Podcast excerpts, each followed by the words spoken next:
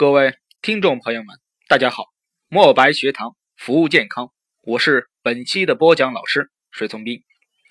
通过咱们听众的留言啊，我发现了一些问题，就是说好多听众都想要这个文字版的啊，就是中医基础文字版的内容，文字版内容太多了啊。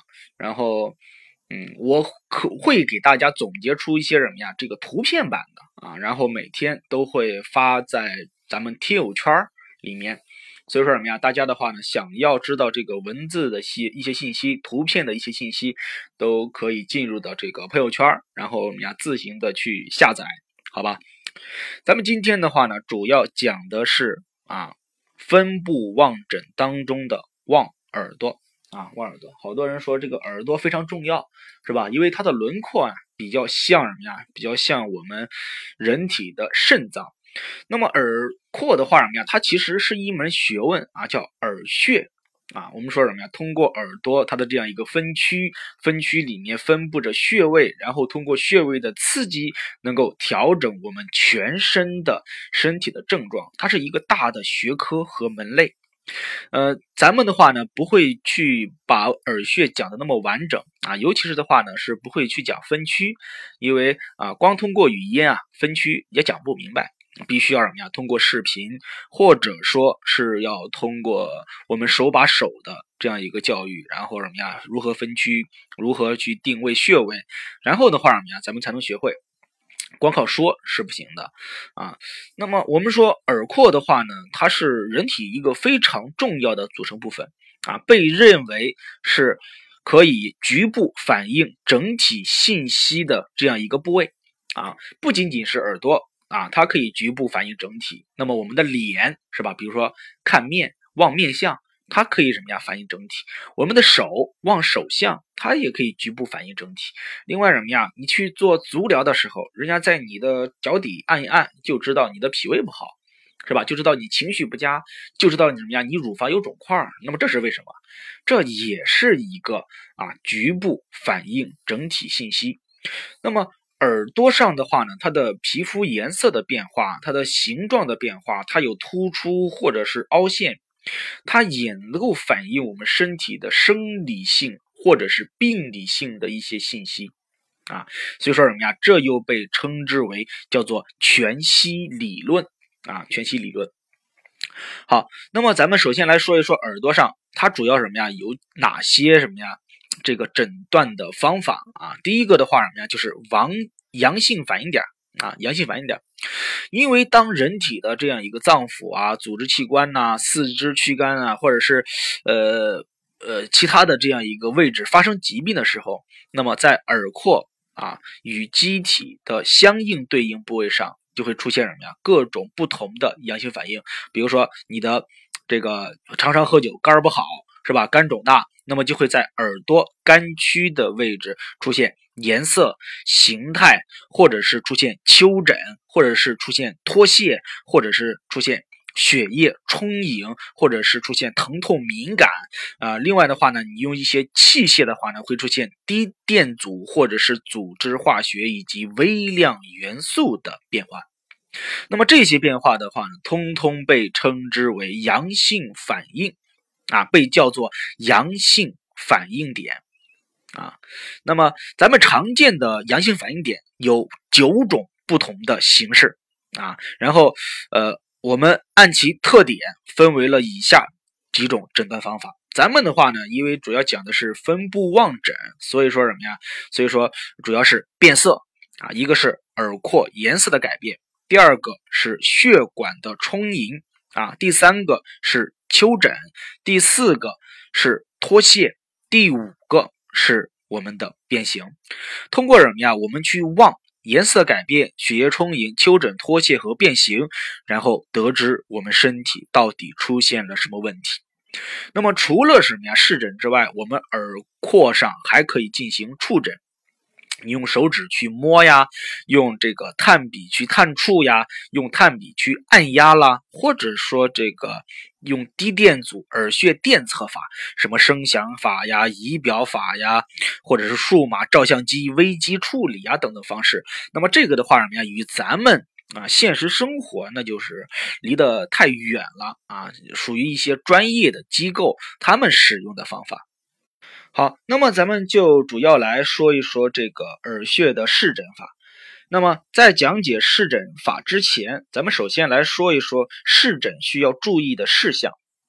第一个的话什么呀？在耳穴视诊之前啊，不要用酒精或者是水或者是其他的这样一个东西去擦拭、消毒或者是按摩耳朵。为什么呢？是因为这个按摩之后呀，啊，我们的耳廓它会什么呀？充血啊，会使有些阳性反应点儿，或者是说阳性反应物什么呀消失啊，嗯，又或者说是出现了什么呀假的阳性反应点，这是第一个。第二个的话什么呀，在耳穴望诊之前啊，咱们的医者要两眼平视。然后的话呢，用拇指和食指轻轻的捏住耳廓，然后由内向外、由下向上，顺着耳廓表面的解剖位置，仔细的去观察耳穴的阳性反应点。这是第二个。第三个的话呢，如果说我们发现了可疑的阳性反应点，那么比较这个呃准确的是要用你的食指或者是中指。从耳背将我们整个耳廓托起来、顶起来，要暴露出来这个阳性反应物的位置。然后的话，什么呀？用我们的拇指和食指在阳性反应物周边进行什么呀？上提、下拉、外展，那么使整个阳性反应物啊绷紧、放松、再绷紧。再放松，呃，通过这样的一个方式，我们可以去判断阳性反应点它的位置在什么地方，是吧？它的区域、它对应的脏腑以及它的性质、大小、形态、色泽以及硬度，啊，然后这边看完之后啊，然后对对面对侧的耳朵，咱们也要进行什么呀？相互的对照观察，啊，那么第四，如果说发现了。这个耳朵皮肤下边或者是皮肤内部出现了可疑的结节、条索，或者是什么呀？或者是这个肉凸起来像一个小山包一样这样的一个病理反应，那么可以用手指或者是用这个金属炭笔左右的去触诊啊，辨认这个结节它的大小、它的硬度能不能移动，以及它的边缘是否整齐光滑，有没有什么呀压痛感。这是第四、第五个。当发现一侧耳廓有阳性反应的时候，必须双侧耳廓对比观察，那么辨别这个阳性反应点它的部位是真的还是假的，它的性质怎么样？这是我们第五个、第六个。比如说我们在视诊三角窝的时候，或者是耳甲挺、耳甲腔的部位。呃，我们会会会在耳朵上面什么呀？看到一个三角形的凹窝，还有什么呀？我们耳甲比较深的这样一个地方。那么中指要将耳廓顶起，然后什么呀？充分的暴露啊里面的这样一个部位去进行望诊。啊，第七个的话呢，就是说在望的时候一定要什么呀？注意光线要充足。啊，最好的话呢，是以自然光线为主，不要什么呀，用灯去照啊，照的话呢，可能会什么呀，会一些皮肤色泽的这样一个呃不清晰啊，然后会影响到你的望诊。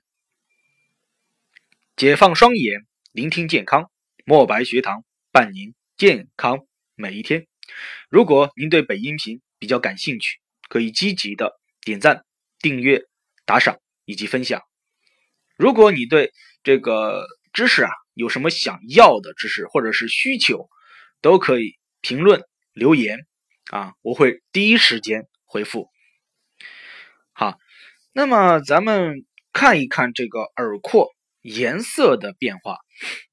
那么如果说耳廓的颜色是特别的红啊，特别的红，那么这个红色的话什么呀？分为淡红、鲜红、绛红。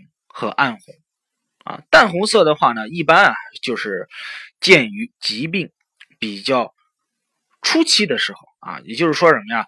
呃，刚开始或者说是什么疾病已经好了，它只是在一个恢复期啊，那么也见于病程比较长的啊，呃，中医的话什么呀？呃，通过这个淡红舌啊，不是淡红色的这样一个什么呀，耳朵的颜色啊，然后可能提示，比如说什么呀，有热，但是热症不高啊，热势不高啊，比如说什么呀，急性腰痛的恢复期啊，那么会在什么呀，我们的这个腰椎的位置颜色淡红。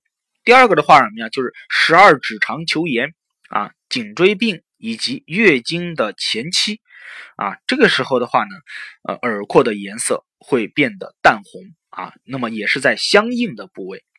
如果说颜色非常的红赤，是鲜红色，这种颜色的话呢，多见于急性的痛症啊，或者是炎症，或者是出血类的疾病啊。那么从中医角度来分析，那么它就是属于热势较盛。啊，那么呃，浅淡淡红色说明是这个热势不高啊，鲜红色的话呢，说明什么呀？热势很盛啊，而且的话什么呀，还可能会继续的发展。呃，我在很多小孩子的这个耳廓上面会看到它轮一到轮四以及咽扁桃体的位置颜色鲜红，那么这就说明什么呀？它正在经历的是咽扁桃体炎啊，甚至什么呀？这个化脓性的咽扁桃体炎。啊，那么急性的腰腿痛啦，急性的胃炎啦，急性的肠炎，急性的牙周炎以及扁桃体炎等等，都会在相对应的部位颜色鲜红。第三个的话呢是绛红，那么也就是说红的发暗啊，红的发暗，这种的话呢说明什么呀？病情比较重啊，属于急性的热病。啊，比如说黄疸，比如说什么呀，胆管的梗阻，那么它的颜色什么呀，红的发暗。第四个的话什么呀，叫做暗红色啊，暗红色的话什么呀，它是属于疾病的恢复期啊，然后病程也是比较长的啊，比如说这个十二指肠溃疡愈合期以及月经的后期，它会在这个三角窝或者是说在这个子宫穴的这样一个周围颜色暗红。根据我个人的临床观察，颜色的改变主要是见于急性病、热症、痛症。啊，如果说它由淡红到鲜红到绛红到暗红，那么颜色有一个渐进性的改变，反映了疾病由轻到重的不同阶段。如果说治疗得当，那么它会由绛红到什么呀？淡红，直至恢复到？正常颜色，红色的这样一个反应，在耳廓穴位上可见不同的形状，比如说点状，点状的红色见于溃疡啊，呃，或者是宫颈的糜烂，那么也可见于啊周边一片是白色的，但是中间是红色的，这种的话呢，多在我们的耳甲腔里面发现。嗯，多是什么呀？慢性胃炎的急性发作期，啊，一般病变反应的规律是点状红色，病变范围小；片状病变范围大。病情的轻重啊，那么咱们可以通过这个耳穴低电阻的特定啊，它的强度来去判断它到底是严重还是比较轻。呃，当然，如果说没有这个呃电测笔啊，咱们也可以什么呀？用这个。金属炭笔或者是蜜蜡炭笔啊，然后去看它疼痛的强度，去分析它病情的轻重。好，咱们今天的话呢，主要是给大家说一说啊，望耳它的入门，以及我们五大耳穴望诊当中的望色的第一种颜色。咱们这个耳穴课的话，什么呀？咱们会讲，应该是预计啊，讲是十节课啊，讲十节课，呃，然后让大家对于耳穴的望诊有一个简单的了解。大家的话呢，也可以在家里去做一个实验啊，然后去看自己家里人耳廓颜色有没有改变，然后去判断颜色是变红还是变白还是发暗啊，然后什么呀？提前去得知。自己身体的这样一个炎症、疼痛，或者是其他的这样一个病变，然后什么呀，尽快的去加以治疗，啊，希望，呃，这个耳穴望诊啊，对大家有比较大的帮助。好，再见。